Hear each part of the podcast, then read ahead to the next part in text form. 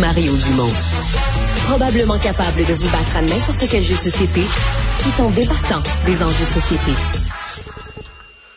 Vous avez probablement vu ce dossier du devoir ou entendu parler de ce dossier du devoir ce matin sur Air Canada. C'est pas un bon matin dans les journaux pour Air Canada parce que les trois grands journaux euh, ont des dossiers complètement différents. Un sur le PDG, un sur le service à un client.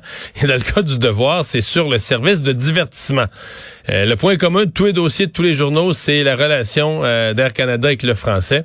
Et dans le cas du divertissement, c'est que le devoir nous dit que des 200 contenus de télévisuels. Et là, les films des films québécois, il y en a un petit peu, mais des contenus télévisuels, là, c'est très, très peu, très peu de contenu euh, en français et surtout de contenu québécois en français.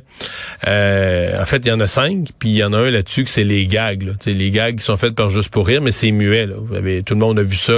C'est des, des, très bons gags qui font rire, puis tu peux voir à distance. T'as pas besoin d'entendre le son. Euh, donc, euh, c'est tu dis il y en a cinq en français, puis il y en a un qui est muet, fait que ça fait pas beaucoup de pas beaucoup de contenu euh, québécois en français. Euh, l'occasion d'en parler avec la nouvelle présidente de l'Union des artistes, élue au deuxième tour euh, la semaine dernière. Ça a été annoncé. Tania Contoyani, bonjour. Bonjour, M. Dumont. D'abord, félicitations pour votre élection. C'était, c'était toute une aventure très serrée. Oui, très serré. Premier balotage de l'histoire de l'Union et très serré euh, dans les résultats, effectivement. Bon, euh, dossier dont je voulais vous, sur lequel je voulais vous entendre. Est-ce que vous êtes satisfaite, vous, comme représentante des artistes du Québec, de, de la place qui est faite aux produits québécois chez Air Canada? On va dire qu'on est très déçus.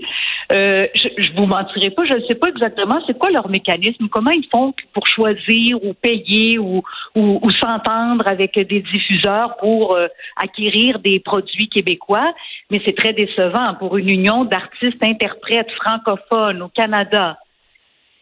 Ouais. Une compagnie qui s'appelle Air Canada ne diffuse pas plus, c'est sûr que nous, ça nous déçoit. Là. La visibilité de nos artistes, c'est c'est très important à nos yeux puis à leurs yeux aussi.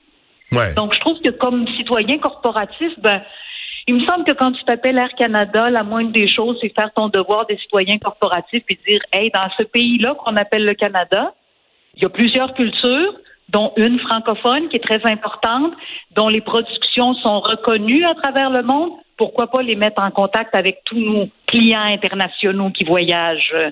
Ça fait de la visibilité aux artistes. Alors, si vous me hmm. posez la question, je suis déçu. Parce que quand on met bout à bout là, le, volume de contenu là, des séries, des sitcoms, des, euh, des documentaires, de tout ce qui se fait euh, sur toutes les plateformes, euh, soit qui a déjà passé à la télé, soit sur d'autres plateformes, c'est fou. Là. Il y a un bassin de contenu phénoménal parmi lequel choisir et de très grande qualité. Mais je pense que ce qu'on confronte actuellement, c'est un peu le modèle qui a tendance à s'imposer, hein, puis qui a pris de la force pendant la pandémie, c'est-à-dire qu'il y a comme des productions, des gros, gros euh, euh, géants du web qui s'imposent de plus en plus, puis ça se fait au détriment des productions locales. Alors, que devient dans ce temps-là notre identité qui est aussi définie par notre culture artistique, de même que tout, tout ce qui contribue à notre culture. Hmm. Si on laisse de côté un instant Air Canada, Air Canada est-ce que vous entreprenez un mandat? Vous venez de me parler des géants du web. Est-ce que vous êtes optimiste pour euh, parce que bon, il y a il y a la télé traditionnelle, les géants du web. À un moment donné, on nous avait dit ben Netflix, euh, c'est plein de promesses là. Il y a le déclin de la, télé traditionnelle, mais des joueurs comme Netflix vont compenser. Un jour, ils vont faire plein de productions au Québec.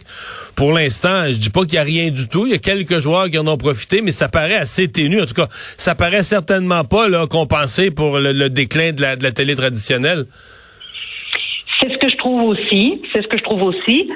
Cependant, vous parlez à une personne qui est optimiste de nature. Donc, je me dis, surtout, les prochaines années vont être des années charnières. Alors, comment on se positionne, comment on collabore avec nos décideurs politiques, comment on encadre tout ça, il y a une réflexion à faire, puis il y a aussi, euh, faut, faut prendre un, pas de recul, regarder ça, puis se dire attendez, ça marche pas, là, on peut pas, on peut pas se passer dans un petit coin parce que les géants du web veulent euh, imposer leur monoculture là. Euh, ça suffit l'envahissement à un moment donné. On a quand même droit de s'exprimer, de, de euh, faire voir nos productions culturelles locales les citoyens se reconnaissent là-dedans, ils se définissent à travers ça. C'est pas une chose négligeable. Alors, je suis optimiste, mais je vois bien que les prochaines années vont être des années charnières pour ça. Puis c'est pas juste pour notre culture à nous, hein, je pense pour toutes les cultures euh, à travers le monde. Bien, on vous souhaite, un connaissance et défis, on vous souhaite un excellent mandat. Merci d'avoir été avec nous aujourd'hui. Merci de m'avoir invité. Tania Contoyani, la présidente, la nouvelle présidente depuis la semaine passée de l'Union des artistes.